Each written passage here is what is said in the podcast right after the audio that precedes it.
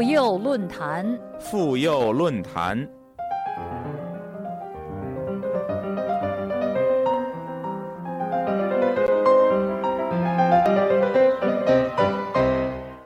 听众朋友，又到了妇幼论坛专题节目的时间了，我是主持人韩青，欢迎您收听我们的节目。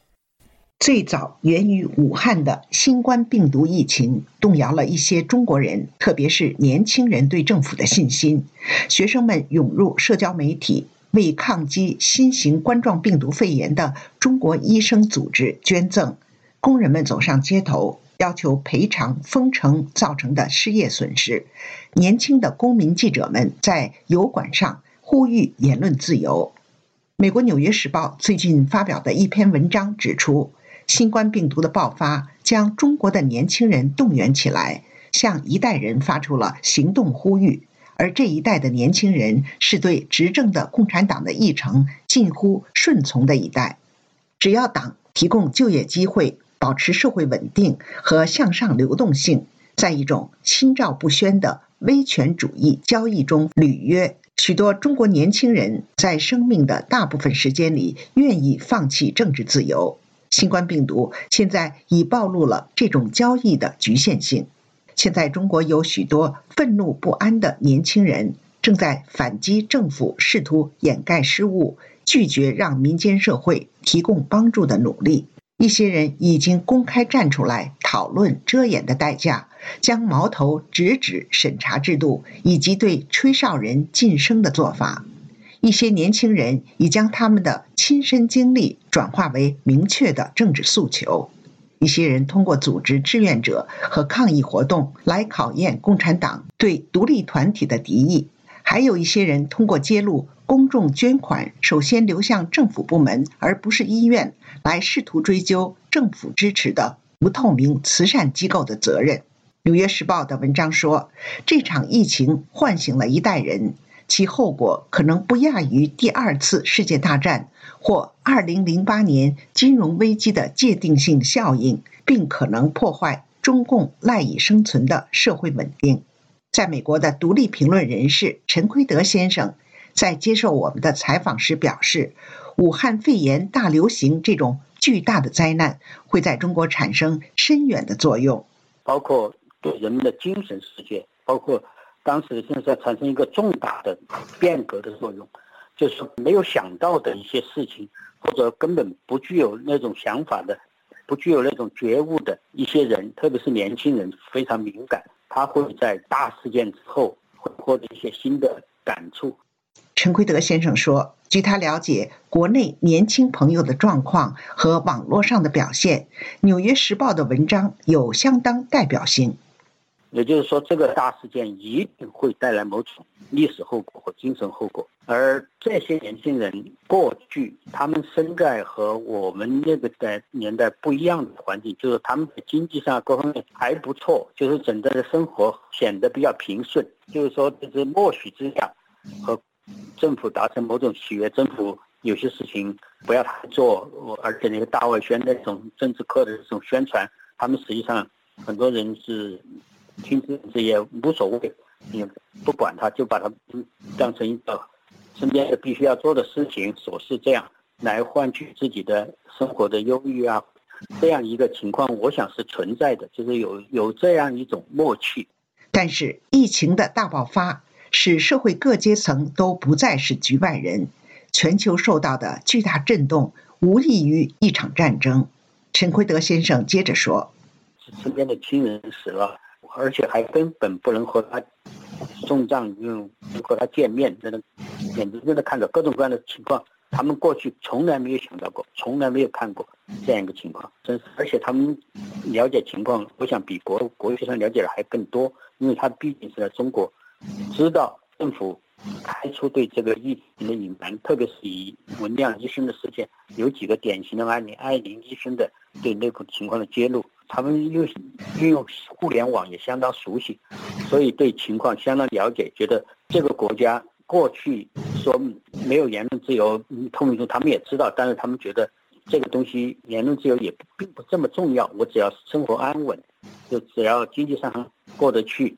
那么我们就言论受到一些限制也没有关系，认为是必要的一些代价。我想在在一些年轻人中间，可能是会有这些过去有一些这些潜在的一些想法。然而，现实挑战了这些年轻人过去的想法。陈奎德先生说：“他们才知道，如果是真正没有任何的共鸣度，没有言论自由，而且长期没有言论自由，他们的整个信息被政府欲取欲夺的进行控制，你能够听到什么，你能够知道什么，能够想什么。”全部都是受到政政府控制，这个后果他们过去没想到会带来如此惨烈的后果，所以现在知道这个言论自由不是说是简单的一些轻飘飘的，我不可以说什么话，我不说就是了，没有关系的，我就我过我的岁月静好，过我的小日子。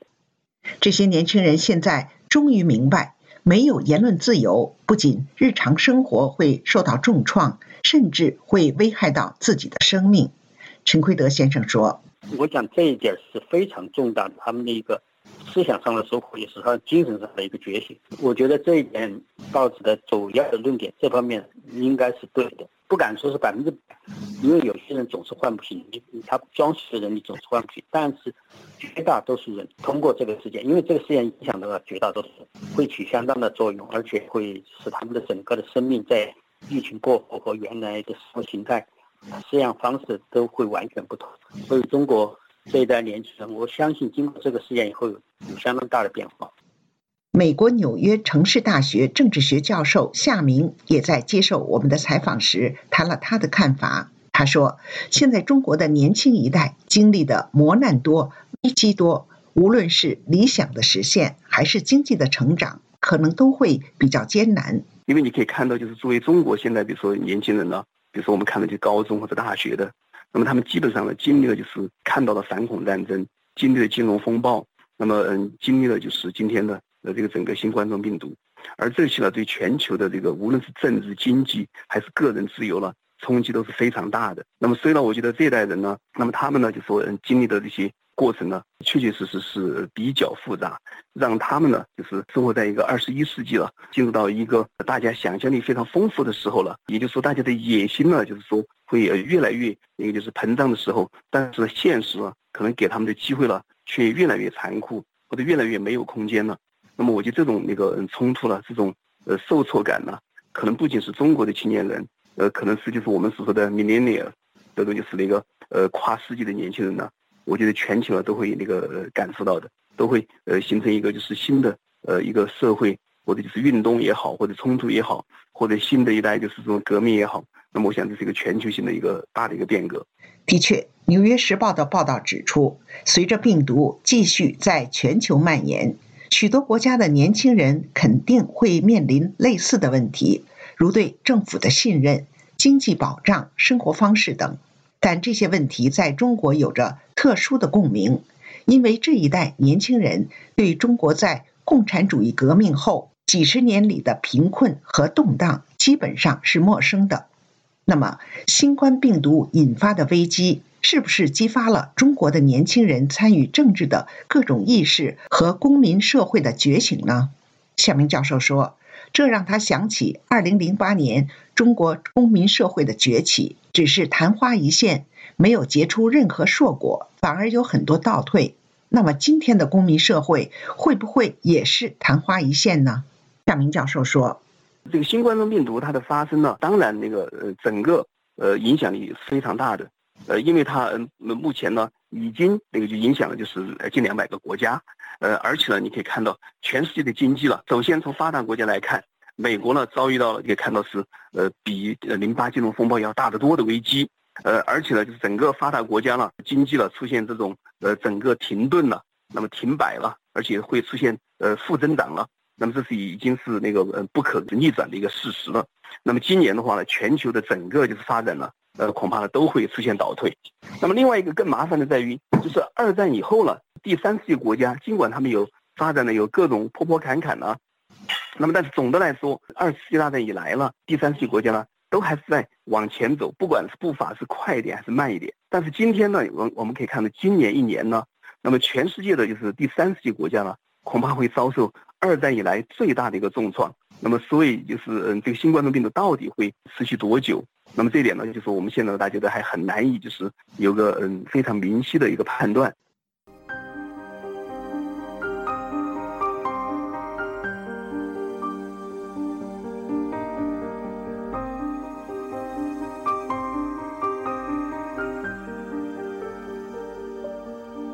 听众朋友，您正在收听的是妇幼论坛专题节目。我们今天的话题是：在全球新冠疫情危机下，中国近乎顺从的一代会走向政治觉醒吗？请您继续收听。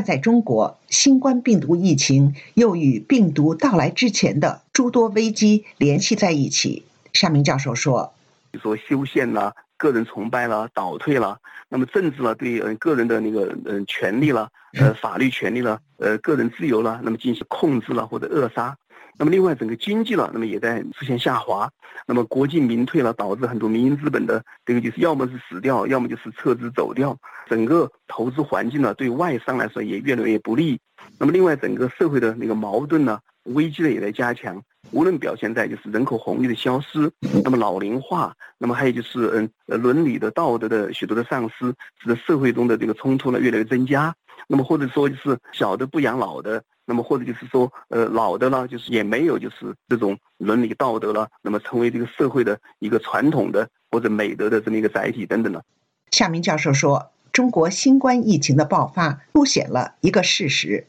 那就是中国的道德伦理体系已经崩溃和淡薄，人与人之间没有信任，而这种灾变又往往会把人最丑恶的东西暴露出来。任何的灾变呢，都会使一个社会啊出现两极的一个分化。你会发现呢，有很多人呢，那么在这种大的这个异地面前呢，变得非常有呃良知了，或者有反省了，那么感觉到这个就是生命的有限了，或者有更多的爱心对他人进行帮助了。但是有另外的人就觉得，那么今朝有酒今朝醉，我不知道明天会不会活还是死。那么现在的话呢，我该享受就享受，我该糜烂就糜烂，我甚至呢该去那个抢去偷去那个就是占别人的便宜，把就是任何的资源呢自己用来自私的一种囤积的方式呢来自己享受。而无论是同情也好，囤积也好，有的年轻人，包括农民工和工人，巴不得美国在整个疫情中全部灭国。夏明教授接着说：“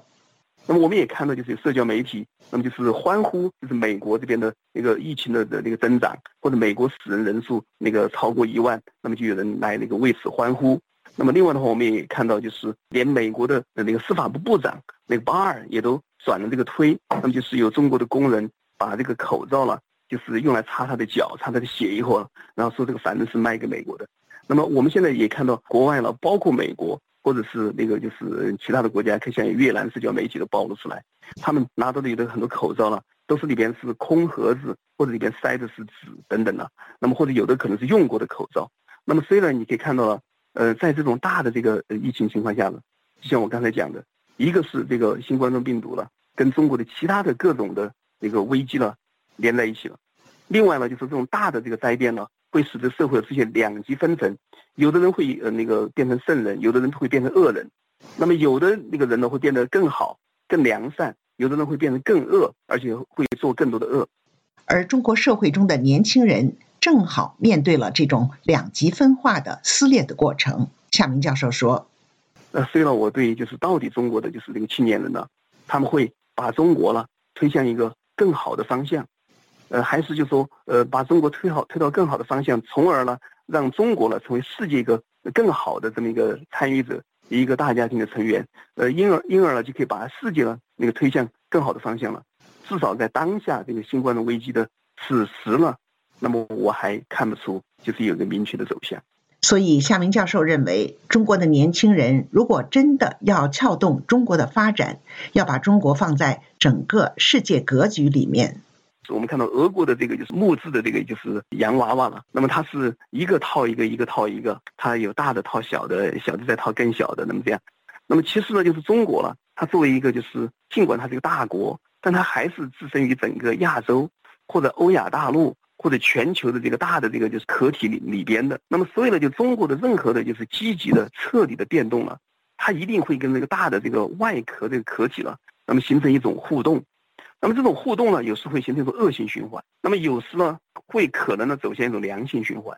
那么我们现在就是要问一个问题，就在于，呃，中国就是这些年轻人，他们有没有可能期盼一个良性循环？那么如果这个良性循环，这个良性循环的突破口在哪儿？那么这良性循环当然不会是单方的努力，那么当然是会多方的共振。那么但是多方的共振的话呢，那么有个重大的前提条件是什么？那么我认为重大的前提条件还是世界格局。诚然，中国有不少年轻人在这场疫情引发的全球互动中是走在前面的。比如，中央电视台前主持人李泽华以公民记者身份前往武汉报道疫情，他采访了无法回家的农民工和火葬场工作人员。在他发的最后一段视频中，二十五岁的李泽华敦促同龄人更多的了解中国的历史。他在两名便衣男子进入公寓、视频被迫中断前说：“我希望有更多的年轻人能站出来。”但《纽约时报》的报道同时指出，与发动了导致政府1989年天安门广场镇压的民主抗议运动的大学生不同，一代中国年轻人是在经济快速发展、充斥着官方宣传的环境中长大，他们对现状几乎从未表现过不满。在美国的独立评论人士陈奎德先生对此表示：“这一代年轻人当然和八九六四十的年轻人不同，但是那个时候的年轻人是他们的思想受到八十年代的熏陶，他有一些相当正面的，但是也对事情的对整个社会的复杂性的理解，包括世界的联系，也没有现在年年轻什么。现在年轻人虽然是呃信息被管制的很厉害，但是。”他们毕竟有现代的互联网之类的现代的各种各样的通讯方式，包括到海外留学的，他和整个国际社会的联系会比较更多。在实质上的话，因此美国社会包括整个西方世界的整个变化，这个西方世界变化现在已经看得出来，而且这个只会越来越加强。在这方面会，他和这中国的年轻人在精神上、在思想上产生某种互动。陈奎德先生说。中国很多年轻人缺乏经验，单人匹马，也没有很强的意愿或者能力去改变自己的生存状态。但是，他们和国际社会间的互动，使他们可能成为中国国内一个很重要的变动的力量。大家不应低估这一点。他接着说。实际上，历史上很多中国历史上也是很多近代的一些重大的变革，都是和受到国外影响，或者是留过学的，或者是过去去过国外的，或者是了解国外的这样一批人来改造中国的。因为过中国最近两三百年、一一两百年以来吧，一样基本上和西方世界和基督教文明冲击是分不开的。当然，也中间是比较邪恶的，就是说比较的。反向的反文明的那个，包括马克思主义这些也是从西方来的。就是说，西方好的、坏的，这个正正面的、负面的影响，都最终产生了重大的影响。将来也是几乎这样，将来恐怕还更甚。我想这一点是肯定的。所以说，这些年轻人，他们和八九年的人不同的。是他们和国内、国外的这个潮流的互动会更多，内外的呼应起的作用会更大一些，呃，而不是说是完全是靠自发的内部的行动。这个自发内部的行动，如果是被封闭的国门关起来的国门弄的话，那是很容易失败的。美国纽约城市大学政治学教授夏明也就此评论说：“八九六四十的年轻人做的很多事情是以天下为己任。”具有强烈的理想主义色彩和献身精神。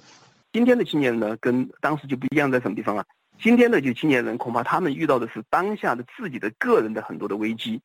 包括他们自己的事业受挫，包括他们自己的前途渺茫，包括他们自己的，就是说呃，在这个整个就是精神的这个方面呢，受到这种压抑了带来的痛苦。而八九六十当时这批年轻人呢，基本上是在一个中国进入一个开放社会的一个时期。基本上是精神是非常振奋的，呃，具有理想主义，那么是往前就是在那个期盼的。今天呢，就是人呢，呃，基本上早已经进入第二代的这个独生子女了，呃，所以呢，他们的个人主义呢，那么可能会要强得多。对个人的利益的那个嗯保护了，对个人的这个就是前途了，那么会那个思考的更多。那么所以在这种情况下呢，那我觉得这一代人呢，那么如果他们个人的利益受到伤害的话，那么他们呢可能会那个就是反抗。但是呢，我觉得呢，中国的就是八十年代培养的这批具有理想主义情怀的人呢，那我觉得跟这一代人是不一样的。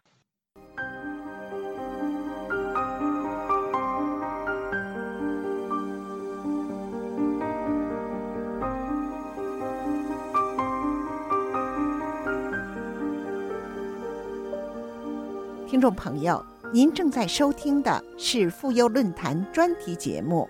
我们今天的话题是：在全球新冠疫情危机下，中国近乎顺从的一代会走向政治觉醒吗？请您继续收听。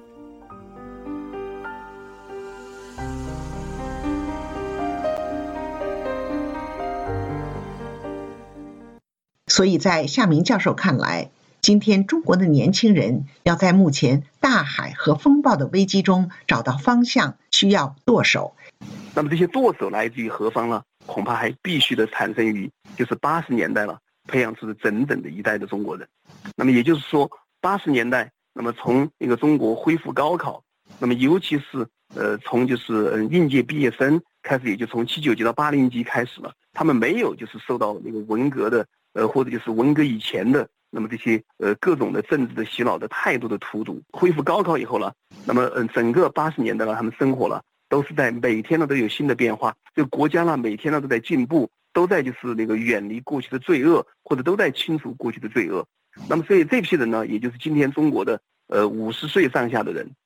那么从那个就是五十岁到呃六十岁之间的这批人呢，那么我觉得恐怕呢，呃这批人呃包括像任志强啦、志勇啦。呃，许章润呢，等等呢，他们这一代的人呢，表现出的这种情怀了，我觉得恐怕是呃，现在当下的青年人呢，必须跟他们对接。那么，这是我觉得一个中国的最佳的一个就是组合。夏明教授认为，中国有不少年轻人视野狭窄，基本上在自己的小圈子里打转和思考，对个人利益患得患失，对大局和全球的局势了解甚少。那么，这也就是说，人们就会说有很多。呃，脑残也好，或者小粉红也好，那么或者就是说岁月静好，那么整天呢都觉得了这个世界呢，反正就一直啊都会美好下去。呃，就像呃我们在美国读了一本书，就是谁动了你的那个奶酪这本书里边，一个小老鼠，那么整天呢就跑到了那个就是仓库里边，整天呢就舔舔奶酪，啃一口奶酪，他觉得哎每天我都可以吃饱，我呢可以睡觉，我呢继续去那个呃啃这个奶酪。但这个奶酪不是说天天都会在那儿的，这个奶酪某一天都会消失的，这个奶酪某一天会被别人拿走的。那么同样的，那么中国的很多的年轻人呢，他就不明白了，这个全球的这个大的这个几个动力了。那么无论是经济的动力，还是政治的动力，还是社会的各种发展了，那么还有就是整个气候的整个大的动力了。那么他们呢在影响我们每一个人生。其实我们每一个人的美梦了，那么是无论构建的再美好了，其实就像沙滩上的。呃，我们用沙子呃堆起来的一个城堡一样的，那么海水一过来的话，就把它给那个当地的无影无踪。而在疫情之下，中国的年轻人面对了全球的经济危机，但他们中的很多人看不到面临的危险。夏明教授说，今天中国人口红利消失了，中国的独生子女一代越来越不愿意奋斗和牺牲。他们的工作伦理观念也削弱了，甚至因为有中国过去三十年的所谓大国崛起，让许多年轻人心态越来越封闭，越来越自以为是。那么对这个全球的这个环境呢，呃，不是去关心，相反的去伤害。那么相反呢，做出很多的事情呢。让全世界的其他的就是无论是金融的这个精英，或者是企业精英，或者是文化精英呢，对中国呢进行重审，那么对中国的年轻人呢，有一种高度的一种就是一种那个失望。那么所以在这种情况下呢，那我觉得中国的年轻人呢，当他们把这个就是整个中国了在世界上获得的地位，或者是全球给中国的好意良善呢，通通给那个毁掉以后了，那我觉得他们呢很多就会那个自食那个其果。所以呢，就是有人就讲了说。你吃的就是肯塔基，喝的咖啡了，呃，星巴克咖啡了，你这个时候呢骂美国，那么你现在就好了。那你现在可能既没有工作，那么也没有就是东西可吃了，那你继续去骂美国吧。而在中国，可能没有工作，也没有食物可吃，并非杞人忧天。据本台日前报道，新冠疫情之下，北京、上海、广州及深圳四大城市对应届毕业生的需求今年急降超过三成，这对今年破纪录的八百七十四万毕业生来说是一个坏消息。除了工厂停工、农田无人耕种，中国危机四伏，社会弥漫着恐慌情绪。随着外资企业大量撤离，中国企业停工和失业问题日趋严重。二十八岁的彭伦是广州一名服装经销商。疫情之后，最近他与数百人上街游行，要求降低商家的租金。《纽约时报》的文章援引他的话说。他和妻子买食物和交房租的钱快用完了，不再有人来买东西，我们靠什么活呢？有专家认为，中国的经济可能是年轻人的社会和政治参与能否持续的决定性因素。《纽约时报》援引挪威奥斯陆大学研究中国年轻人的教授刘凤书的话说：“虽然社交媒体上的活动可能转瞬即逝或遭审查。”但失业问题更难以掩盖。对此，在美国的独立评论人士陈奎德先生说：“对，在经济上的问题更加长久一些。目前的事件，当然它总会过去。通过中中共的巨大的宣传网、巨大的那个五毛各各种它这个整个的宣传体系的洗脑，也许说使一些一些人就稍微淡化了前一段时间他受到的巨大的精神震撼。但是经济上这个逃避。”因为这个事情一定会影响到中国的经济，而且现在中国，呃，全世界向中国脱钩，所谓去中国化这样一个潮流已经在兴起，我相信还会继续加强，因为全世界现在受到的灾难越来越大，这灾难越大，对中国的那问责的那个声音、问责的需求就会越大，这个问责的东西一定会在经济上表达出来。包括一个是脱钩，这是最最自然的、最先的表达，而且这个表达是非常重要的。中国作为一个实验工厂的地位从此开始消失掉，那么很多年轻人的失业的问题很多要提提上台台面上来说。另外，还有全球对中国的追责和要求赔偿。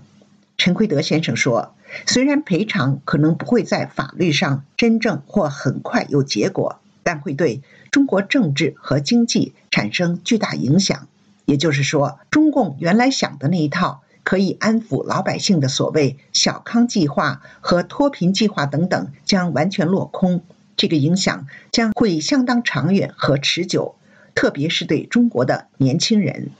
所以，这是一个是短期的这个巨大的精神震撼，他们造成的一个觉醒；另外一个长期的。使得他们不得不思考中国的生存问题。中国这样一种架构、经济的制度、政治的制度架构，为什么一再的发生重大的事事件、沙石事件？这个事件包括过去，他们现在可能也会慢慢去追寻历史。呃，历史年代的中国的几千万人死的，在人类历史上从来没有过的这种